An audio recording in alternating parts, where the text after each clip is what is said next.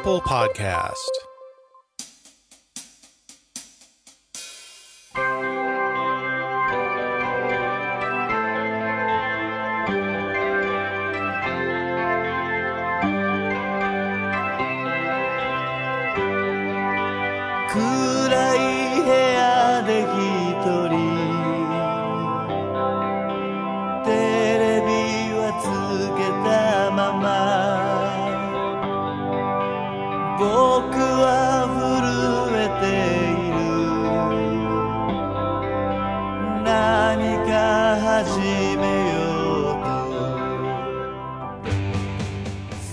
他在逐步的完成一个社会化的过程，从校园走向社会的这个过程当中呢，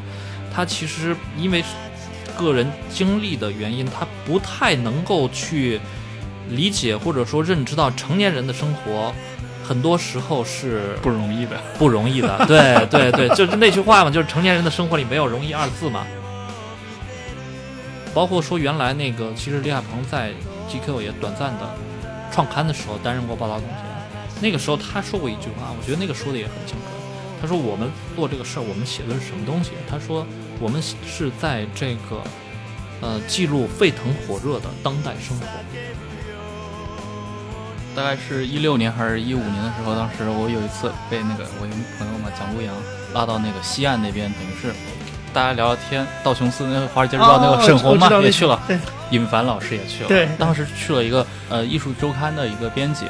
沈沈红还是很刻薄的啊。他提了个问题说：“你们读者到底是谁啊？”他说：“我翻了一下，我觉得我应该不是你们读者。”然后他说：“我也不相信刘宇谦他们会是你的读者。啊，那你的读者到底在哪儿呢？” 就是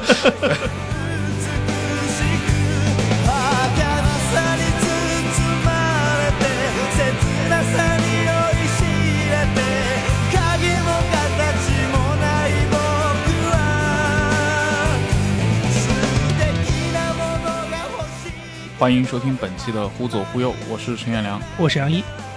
今天的我们的嘉宾是 GQ 杂志的副主编何涛。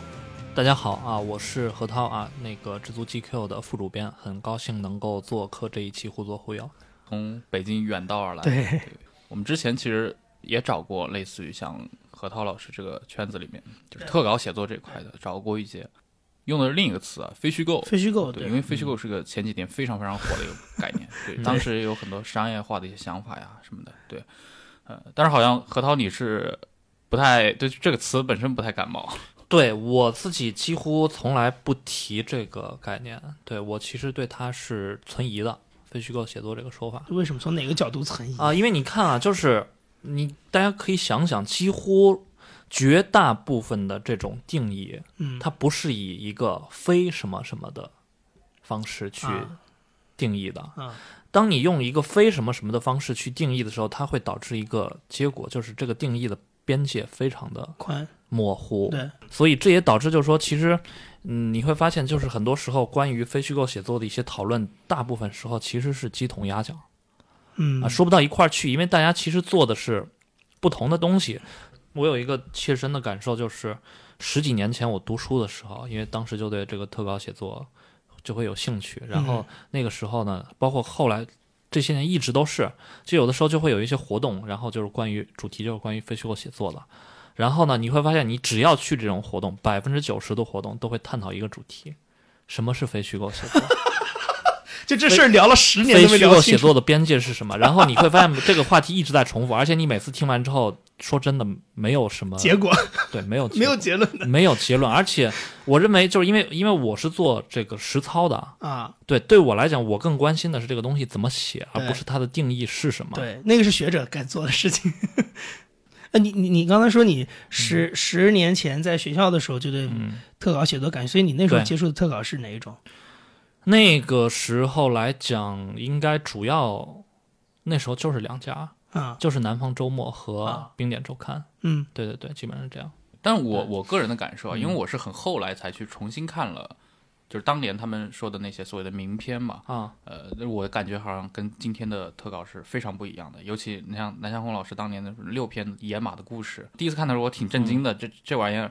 就他那更文学性一点。今天的对对对对今天的特稿其实有一点点我们叫商业化写作吧，就是有一种、嗯，呃，我我可能不是这么理解这个问题的。其实，我觉得，嗯，跟我想跟你探讨一下，来。就你说这个商业化写作是怎么去界定？我我的意思指的是说，因为我找不到一个很简单的词来概括它。我嗯的意思可能是它更适合一般的大众去阅读。或者说更像类类型小说的写法。对，就是对嗯它有一套有一个套路，然后这个套路是符合受众阅读的习惯的，而不是说我 freestyle 的去创作一些文学性的东西。，哦那我觉得我我觉得这个问题是这样的啊，它跟这个你传播介质，我认为有非常密切的啊，关联。我就是我讲一个我我自己的经历吧啊，就是说，比方说我那时候刚入行的时候啊，然后当时你要做这个特稿写作的入门的时候，那个时候基本都会看一套书，就是这个湛江老师翻译的，叫《普利策特稿卷》，上下两本但是你看这几年这个书其实被提的越来越少，对，甚至我可能还会去要求我的记者，呃，你可能不要太多的去看这个书。嗯，为什么会这样呢？就是说，你看，就是说那些里边选的篇目，可能都是美国几十年来获得普利策特稿奖的一些作品，大部分是以杂志为载体，所以那个时候他其实他的那种阅读的场景和阅读的方式、阅读的心态，可能就是说，我是把这个东西拿出来，很有仪式感，嗯，慢慢的去品读，星期天的早上，对对，是那种感觉。啊。所以你看他那个文章，你看的时候呢，你就会觉得，相对来讲，比方说它会有有有很多很多技术指标啊，比方说它的节奏和现在的这个节奏是非常不一样的、嗯嗯。啊，包括说它里边，比方说举个例子，就是它里边的这种描写非常多，而且非常细致。嗯，有的时候你读的时候，你会你可能读了两页之后，一直那个基本上是静态的。没有这个情节是没有往前推没有往前推的，嗯对，但是这个呢，其实呃，我不觉得是，就是说，呃，现在这个东西有改变，就意味着一种妥协或者投降。对，因为你你你每个时代有每个时代的这种形式嘛，对不对？那比方说你现在你可能会觉得说，你美剧某种程度上就代替了原来的长篇小说，是那同样的道理，因为你确实你的这种传播介质，你的阅读方式的确是发生改变了。这个时候，我觉得就是说你，你去做出你做的内容和你的传播介质之间是匹配的，我认为嗯这个是有必要的。那天我还跟演良讨论过这个问题嘛，就是比方说你你们之前讨论的时候，嗯你们做节目的时候会讨论说，你们会觉得有些写作是套路化了。啊，对，啊，对于这个我的看法是，如果你把它定义成一种套路化的话，我认为中国整体的这个特稿写作这个领域套路化是远远不够的，因为它比起这个其他的这种新闻报道来讲，它是具有更强的这种文学性，嗯，但是毕竟它是一个媒体的一种，你的一种这种产品，产品，对，而且它是要求你要有一个，不管是你的你的这个发布的周期和发布的质量，其实都有，你跟美剧其实是同样的逻辑嘛，你得你得有一个相对稳定的一个东西，这个行业它是需要建立起一套这个方法论和操作标准，就认为我我觉得这个这个现在在一个过程中，但是还是远远不够的，你现在处就是负责的就是特稿部门嘛？对对对，你的平时的一个日常工作状态是你你现在还是要自己写，对吧？啊、想自己写，但是，对这个可能是我现在工作当中的一个算我的一个烦恼吧。嗯啊，就是还是还是这种这种表达欲是很强烈的，但是因为确实要带这个团队，就是说，嗯，大部分精力还是要投入到去去去培养记者，带帮他们去编稿。我们的探索还是还是比较有成效的吧。对，就比方说，可能我我们最近有一个非常优秀的年轻人叫李颖迪，他他要入职了，他其实在这边实就实习了一年半时间。那么他基本上完成了一个，就是说从一个对特稿感兴趣但是毫无经验的年轻人，到一个现在能够去独立完成嗯，特稿的一个记者的这么一个过程。这个就是他过去一年半在这实习的过程中一步一步成长起来的。呃，但是就是我记得很早的时候，就我我那个大学的时候，在那个中国青年报实习的时候，当时的那个《冰点周刊》的主编杜永涛老师，他当时他就说过一句话，我觉得那个时候对我还是那个那个话对我影响很深。他说，一个记者写出一篇九十分的稿子，并不能证明什么，有的时候并不是你自己的能力，而是那个题材嗯，决定了就他一定是八就能那样，就是说你换一个人去写也可以，就可其实跟你关系不是很大。嗯。就是考验一个记者真正水平的是给你一些可能就是四五十分的故事，对你能不能把它仍然你能够写 写合格，甚至写写出彩来，这个才是，评判一个记者的标准。嗯。这个就是你刚提到，其实有时候记者偶尔写了一篇稿子，他非常出彩，也并不一定就跟他有那种特别直接的关系嘛。嗯，但是我们知道，其实记者这个行业还是个非常跟个人绑定的东西。对大家中国人尤其提到一些名记者，而且现在名记者的年龄是越来越低了。对我刚才想接着这个问题问你，你先问完，对啊，对而且其实我我对我这个对我来讲，这个感触是非常是吧，非常就是因为你是在我我觉得第一线嘛。我就觉得现在的这个叫什么，就是年轻记者的这个怎么讲诞生吧，嗯它是也是个折叠化的过程，高度压缩。高度压缩。就比如像像你或者你更前的年代，可能是要好几年才能培养养成一个过程。现在你对现在跟我说一年半，对它就可以达到一个基本的对，完。就是你你你觉得它有区别吗？这种高度压缩的过程？哦，这个我的感受就太强烈了。嗯，对对对，因为因为我基本上是我我自己可能完整的经历了这个整个的过程，因为我是呃，就我大学毕业是二零一零年，然后我当时呃，我毕业的时候呢，已经当时跟中国青年报。呃，签了三方了，就是我要去那工作，但是我临毕业前就大概呃大概有两三个月时间吧，就当时那个就闲着没什么事儿干嘛，然后非常一个偶然的机会就来 GQ，当时也不是实习了，就是帮他们去写一些稿子。然后当时的那个 GQ 的报道总监是蔡崇达啊，也也算是我特稿的启蒙老师了。当时他就觉得我，他觉得这个这个这个小孩儿这这股劲儿是嗯对的，虽然他不太会写，但他感觉有这种可能性啊。但是他当时他就跟我讲，他说你现在还太稚嫩了，说你先去外边儿磨练几年，如果有朝一日我觉得你行了，我再把你叫回来。所以我过了三年之后才正式到 GQ。呃，回忆一下，就那个时候我们所处那种环境和你你在其中那种心态是一种什么样子呢？就是你不要提 GQ 了，你当时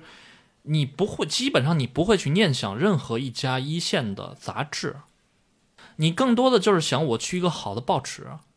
啊，我能去《新京报》，或者说我能去，比方说《二十一世纪经济报道》。然后如果说那个时候毕业，如果有一个人能够去《南方周末》，那基本上就是说这个中国的这新闻学子这个圈儿里边，那这个就属于一个明星级的人物、啊。就是一毕业就能进南州的。对对对，当时这个就是属于就是就是这样的啊。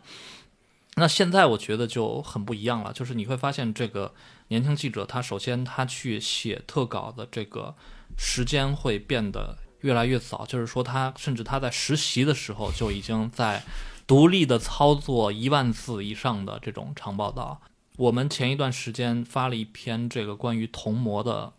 报道，啊，那个就是我们的一个九八年的实习生，我的妈呀，还在读大三，还在读大三，他是在大三大三上上完到大三下中间那个寒假的时间，去自己采访了二十天，自己成文写稿。不是，但是这个当中有一个问题啊，就是他的人生经验这么少，你觉得他在那个呃经眼睛看到那些东西的理解，能跟世界的体认，对这么的，就是怎么样啊幼稚吧？或者说啊，你觉得他能跟一个成熟的记者比吗？他看这个东西，可能完全会看出不同的东西来但。这个事情就事论事去讲，那肯定不能啊，嗯肯定是不能的，这毫无疑问的。就是因为我我自己认为特稿写作某种程度上，它应该是不是某种程度吧？我就认为吧，我认为它就是所有的这种新闻写作里面最难的一，是最难的一种。因为你比方说，我觉得有的时候，你比方说你去写行业报道，其实我觉得没有那么难。嗯，你把这个行业的逻辑搞懂，但是你要把人搞懂，这个不是你聪明就可以的。很多时候，你的这种、你的这种阅历，你的整个对这种人生的这种体察，是特别特别重要的。等于说，这个时候编辑要进行一种二度的创作了，就是我把所有的素材拿过来，因为素材本身质量是够的，我从这个里边我再重新编辑去梳理出一个主题，构建起一个文章的架构来，把这个文章帮他给组织起来。你在这个过程当中，你有没有觉得，比如说九三九四后，就现在大概是二十五岁以下的这些年轻刚入行的人，嗯他们看待一些事情，呃你有没有从他们的眼光当中发现一些比较有意思的事情？比如说你，你可能从来没想过、哦这个事情，就年轻人会这么看，就类似于这种。啊、我整体的感觉是，这个是我非常强烈的感觉，就是我会认为他们整个的这种知识结构也好，思维能力也好，啊，看待问题的这种视野敏锐度也好，我认为毫无疑问比我们要强。我可以断定，我在他们这个年纪，我写不出他们现在能写得出来的文章。就也许你会觉得他们的文章，呃，不够好，但是那是看是放在哪个参照系里面去评判，对吧？那你觉得他差的那一点点是哪儿？是比如说是文笔不够老练，还是呃，说洞不是文笔不够？就是呃我一直会觉得文笔这个东西，我基本上甚至会认为啊，就是说一个人的这种文笔啊，我自己觉得基本在高考之后是没什么变化了，是吗？基本上是定型的，嗯就是它有改变呢，它我认为也是一种，它不是一种质的改变，因为包括像原来那个我我来 GQ 之前在人物工作嘛，当时主编就是李海鹏，当时完全是带着一种这种仰慕的心情，就是我甚至会觉得说你不给我发工资都没有关系，我就来跟你学习。嗯但是我那个时候，你回想回头想一下，你对这个特稿这个事儿的认知，其实那个时候我认为是有偏差的。我那个时候就更多的把它理解为一种写的艺术，但是我来了之后，其实一开始是有点有点沮丧的，对，因为海鹏老师那个时候几乎很少去讲这个事情，他甚至他会说写作是默契，周末的默，技术的技，写作是默契，他就把这个就排位是最后的，排的很厚，后来就懂了。后来就是，其实对特稿写作来讲，他就是说和这种纯文学的虚构写作有一个非常巨大的区别，就是其实在这个里面，采访才是真正的核心。就是你不要把你更多的精力花在雕琢文字上边，嗯，你要把更多的心思花在我怎么去采访，我怎么去认知理解这个事情。如果说前面那些你都完成的很好，最后这个稿其实你怎么写它都它也不会太差。嗯，但是你如果说前面那个工作不到位的话，其实对我们如果行行内人来看，补不了的。行内人来看，有的时候就是说一些你看起来文本非常好的稿子，对我们来看，其实为什么他要那样去做？藏拙，对对对，就是这样，因为他的料不够嘛，啊。所以他他就是说他只能用这个东西花哨的东西对去掩盖那个。对嗯，但是这种掩盖其实我们做久了之后一下就可以看出来。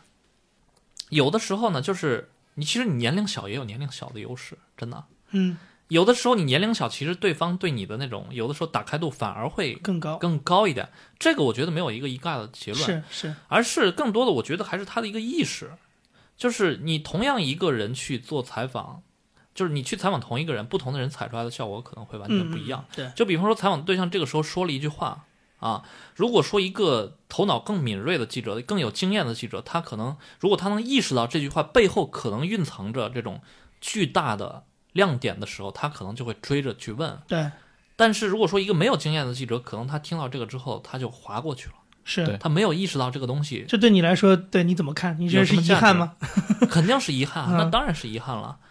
那肯定是经验越多，嗯你会做得越好嘛。因为这个事儿怎么说呢？就是说，我觉得我自己的心态就是，你不能去居高临下的去批评他，嗯，因为这个是不是他的错呀？对吗？对，他的他的年这龄，是这是他的进步空间。对他的阅历就摆在这里。嗯那反过来说，其实，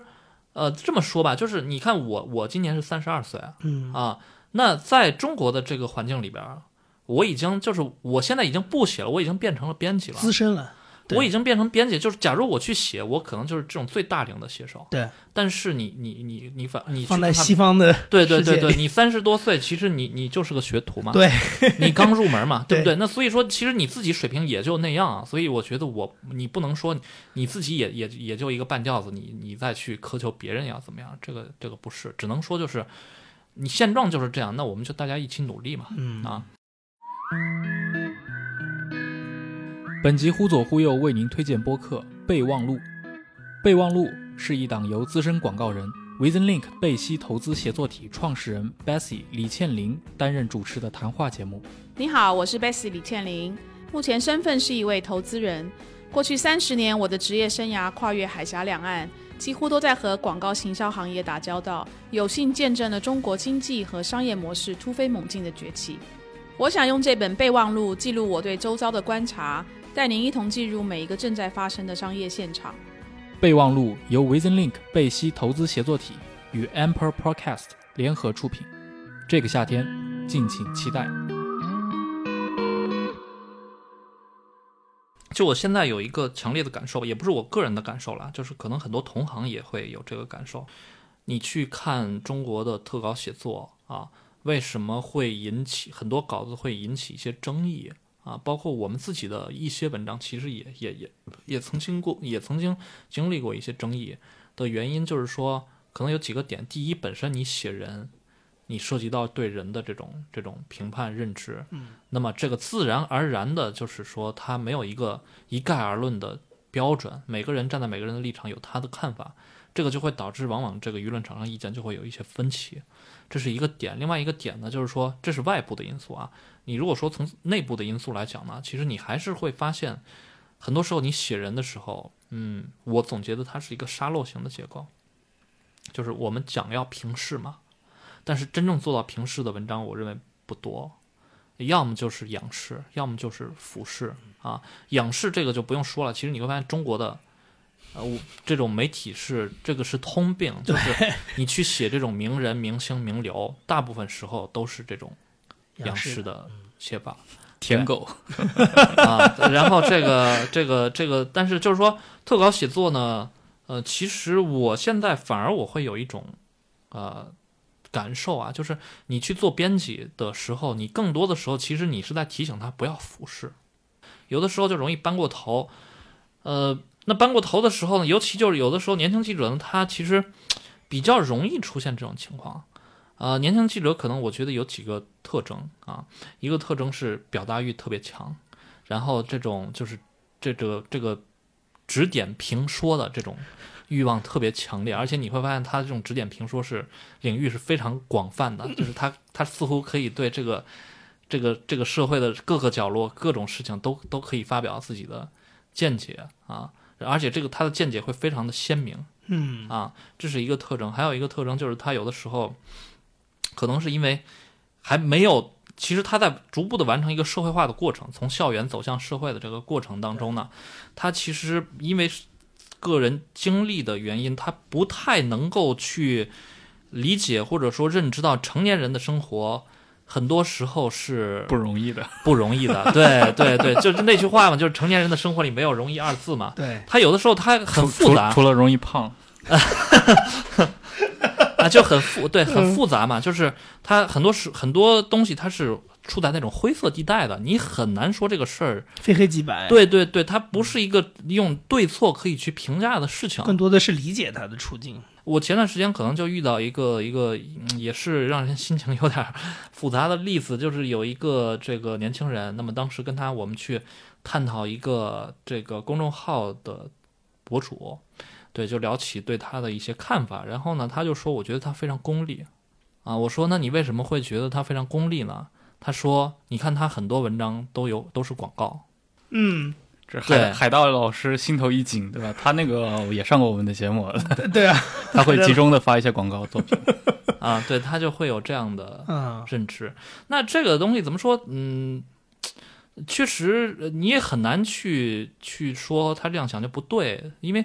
这这这其实跟我们刚才探讨逻辑是一样的嘛，就是你要去理解一个人的处境嘛。我觉得这个是特稿写作要做的是一个核心的点，就是你你还是要去还原人的处境，让别人你可能不认同这个人，但是你看完这个文章之后，你可能仍然不认同，嗯，但是你有可能理解他。比方说，我刚入行的时候，我刚入行的时候，过了两三年，可能那个时候就是说，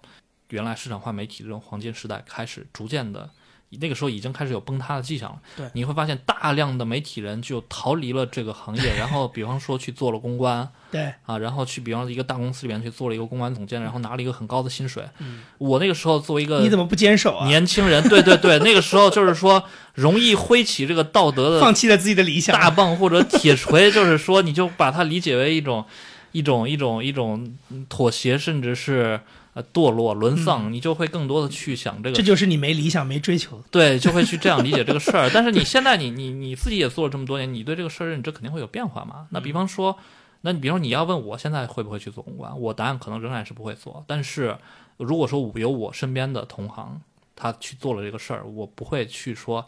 下一个结论说你不应该做这个事儿，那肯定不是嘛，因为每个人都有每个人自己的那种处境处境，对对对对。那对于听众来说，我觉得很多听众可能确实也看过不少 GQ 的稿子啊，因为你们的稿子还是能够隔一段时间就能在社会上造成一定反响的。对，嗯，呃，话题性持续的会产引引发话题。过去这么多年来，也是在国内是比较少见的，就是在同一个领域持续的这么深耕。对这个要说起来，还真的是我，因为我最近我突然意识到一个问题，就是你特稿写作，如果因为 G GQ 今年正进中国，正好是十周年嘛，你如果以这个十年为一个维度来看的话，其实过去十年一直持续不断的在做特稿写作，并且它的这个就是说我们特稿传播的主阵地进行过迁移的这种媒体，某种程度上可能 GQ 是唯一的一家，可能都没有第二家了啊。就是它从零九年到现在，这个一直是没有中断过了。就是从纸刊转到现在的数字或者是网网端，而且就是说 GQ，我觉得它，因为这个事儿我还是比较了解，因为我那个时候刚开始就在 GQ 就是刚创刊的时候就在这实习嘛，呃，某种程度上它建立了中国的特稿写作的一套操作的规格和标准。GQ 之前呢，其实它是没有这种以月为周期去发布内容的这种媒体，嗯，你比方说像南方周末做特稿，或者说像冰点周刊做特稿，它那个它还是一个以周的周，就是说你记者是在一个以以周为频率的媒体在进行特稿写作，而且可能这个记者他并不是说我是专职嗯，做特稿写作的，可能我还，比方说南方周人物周刊也是啊，对，就是你的记者可能是一年你写那么几篇大的稿子，就平时你还要去做很多这种这种对对对对对对对。但是极客他是从一开始就非常明确清晰的，就是我把你招进来，我们的 title 叫做报道编辑啊，报道编辑你来，你的工作就是按照月刊的这个频率去做特稿。嗯对，这个其实当时在国内应该是独一家的。一边是就是说 GQ 它所处的这个阵营，你可以把它理解为是一个时尚时媒体，嗯它某种程度上 GQ 报道是处在这个中间的这个，难堪做特稿，对对对，它是处在这个交叉点的。嗯它建立起那种规格是之前都不存在的一种情况。从刚才讲的说，从新闻媒体那个角度来讲，这个有一个这个发布周期的一个变变化。对，然后你如果说在时尚媒体这一个这一个以前又没有这种领，域里来看，第一，呃，严肃报道基本上之前没有；嗯第二呢，就是说，他基本上我觉得他呃改写了时尚媒体里边文字的地位。对，基本上原来的时候，更多的时候是这个文字基本上是图片的一种附庸啊。你会发现，就是说很典型的状况，就是一一本时尚杂志，如果说我要去。比方说，我要去报道一个明星，我要给他拍片儿，我要做采访，然后突然发现现场时间不够了，那么这个时候编辑的。编辑的反应肯定是优先保片子啊，采访再想办法，而不是说时间紧，我先把采访做了，说 片子再说啊，不是那样的。嗯但是 GQ 就不是这样，就是说他会去把文字这个地位从一开始就就提得非常高，包括说当时啊王峰老师他会从当时招的，比方说会找会去会去找李海鹏，会去找困困，会去找蔡崇达。啊，都是他认为说，在这个领域里边做的最顶尖的人来去撑起这个 GQ 的这个特稿的大量。本集忽左忽右为您推荐播客《创业内幕》。《创业内幕》是一档由 GGV 纪元资本发起的访谈节目，旨在为中国听众提供更具视角的创业话题沙龙。中国一流的创业者会在这里亲口说出他们的创业内幕。小鹏汽车的董事长兼 CEO 何小鹏之前就曾经上过这档节目。小鹏就说我是坏人，对，季勋肯定是那个坏人了。对，当时我小朋友刚刚出生嘛，然后季勋就跟我说，其实这个赛道已经开始了，如果我不冲进去，可能这个赛道过一两年就结束了。每周五跟随中国一线创业者一起了解他们的创业内幕。创业内幕由 Amper Podcast 制作，可在喜马拉雅 FM、苹果 Podcast 或其他泛用型播客客户端订阅收听。后来的话呢，这个过程中，GQ 它我我我们的报道，我认为是完成了一个很好的一个阵地的迁移，主阵地就不是已经其实不是杂志了，嗯，其实就是新媒体，就是微信公众号。这个调整对你们的就具体的工作上有什么啊变化？我自己会认为，我感觉你们现在在公号里发的文章会比以前短很多，对不对？相对来说啊、篇幅，这个事儿是这样的啊，啊我我我这个可以讲一下。嗯整体上来讲，我认为在特稿这一块儿其实没有什么变化。我认为啊，我认为没有变化，就是不管它的操作的标准规格以及它操作的方式、操作所花的时间，其实是没有变化的。嗯，对，它还是按照过去的那种。你们现在就是公号里发 GQ 报道的频率是是固定的吗？还是呃，基本上一个月两到三篇，其实和原来是是是是一样的。啊，对，因为你们原来一个月两到三篇是印在一期上，对对一期，嗯但是你就一月一期嘛。对，对，只不过就是说，因为你原来就是说，因为我我是负责管理这个 GQ 的报道组，那其实 GQ 的，如果说你说这个组他负责的工作，其实并不止特稿而已。啊它比方说原来，其实你会发现，原来比方说一期杂志三百页，那我们这个组做的内容可能会超过一百页，超过三分之一。其实你把你如果说把这一百页内容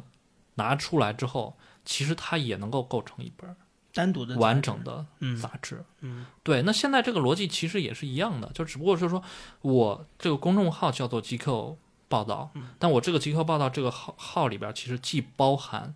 这个长篇的一万字以上特稿，也包含短的报道，也包含比方说封面故事，嗯也包含比方说一些专栏性的文艺评论性的内容，都在这个里边。嗯啊，所以你整体来讲，其实更多的就是它的标准，我认为没有改变啊。然后你要说他的风格，或者说他关注的半径上有什么变化的话，其实我觉得也不是一种本质性的变化，他可能我觉得会更精准一点儿啊，更精准一点儿。这个怎么讲？这个我觉得也可以去说说吧，就是嗯。其实刚才不是提到那个沙漏型结构嘛？对，我觉得就是你现在中国媒体，你你的这个关注的半径这个领域，其实你书写的这种话题，其实也呈现出这种沙漏型结构。你就会发现，其实它就是两端，一端就是这种这种这种名利场的东西嗯。啊，但是这种名利场写作也不好嘛，因为你如果看美国名利场写作，它是有它是写真东西的，对，对中国的就没有嘛，这这写的是一个虚假的名利场，对，这是一一端，另外一端就是说你会发现新闻媒体还是会非常重篇幅的去做这个底层叙事啊，就是但是就是说我站在我的立场上，我绝对不能去否定这个东西啊，那肯定不是，但是我觉得只有这个是不够的。因为你比方说，我们可能有一个 slogan 啊，叫做这个话可能有点听起来有点大，叫做说记录这个人物的浮沉和时代价值的变迁啊，包括说原来那个其实李海鹏在 GQ 也短暂的创刊的时候担任过报道总监，那个时候他说过一句话，我觉得那个说的也很精准。他说我们做这个事儿，我们写的是什么东西？他说我们是在这个呃记录沸腾火热的当代生活。啊，那如果你要这么结合刚才这两点来说呢，就是其实很简单，就是你要去多写城市，嗯。多写城市，然后多写这个所谓的这种这种这种中产的人群，当然也不是中产，因为中产这个概念在中国也也也是一个掰扯不清的概念，但是就是说去写一个相对来讲就是说，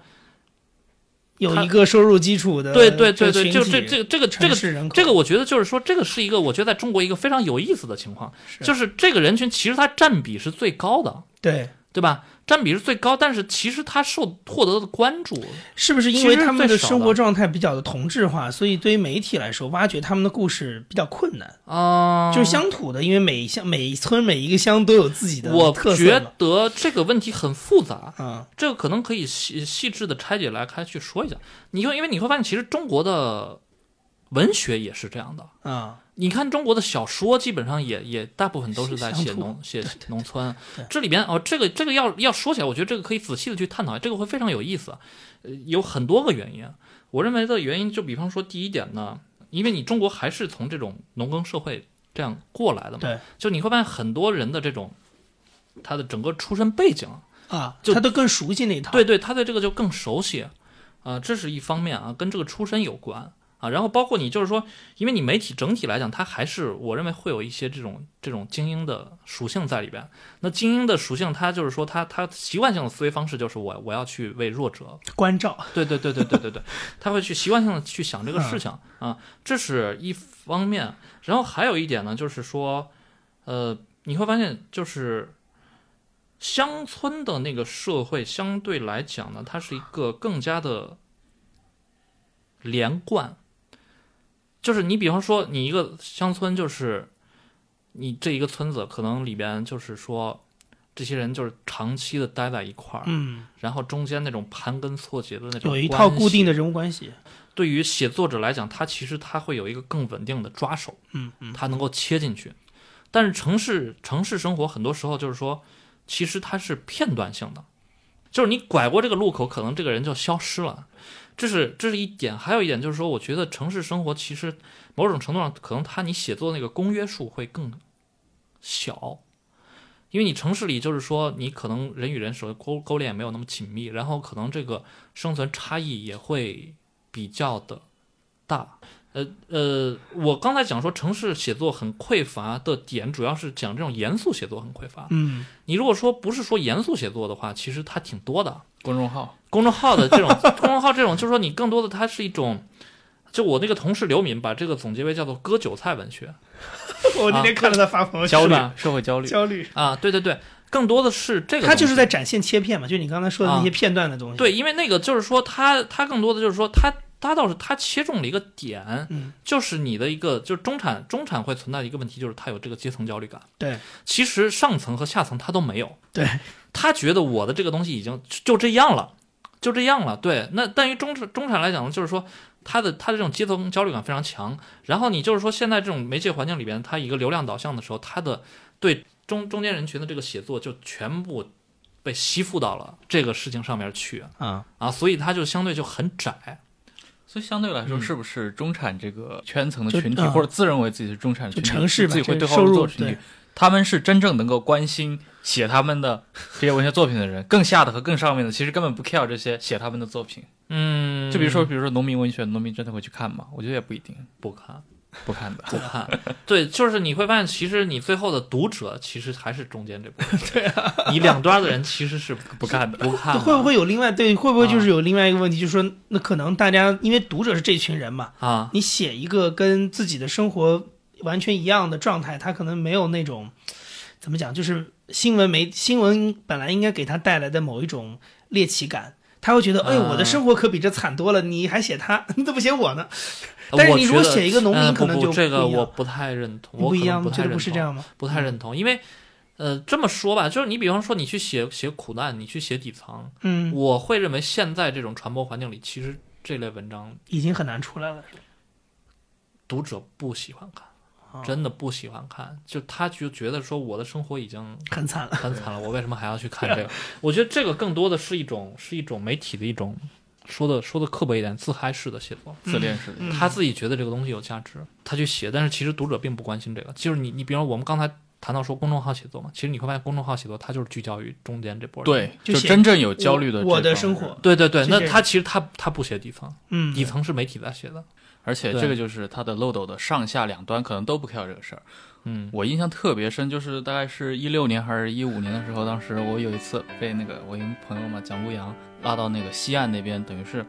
大家聊聊天。道琼斯那个《华尔街日报》那哦个沈红嘛、也去了，对尹凡老师也去了。对当时去了一个呃艺术周刊的一个编辑，沈沈红还是很刻薄的啊，他提了个问题说：“你们读者到底是谁啊？”他说我翻了一下，我觉得我应该不是你们读者。然后他说我也不相信刘宇谦他们会是你的读者。啊，那你的读者到底在哪儿呢？我觉得嗯，是有这个问题。年輕的時候，快樂那麼簡單，人生的舞台，寄望前途燦爛，就似煙霧彌漫，多少繽紛變幻，随随去细水之间，随灯光如画，趁着最闪歌散，而星光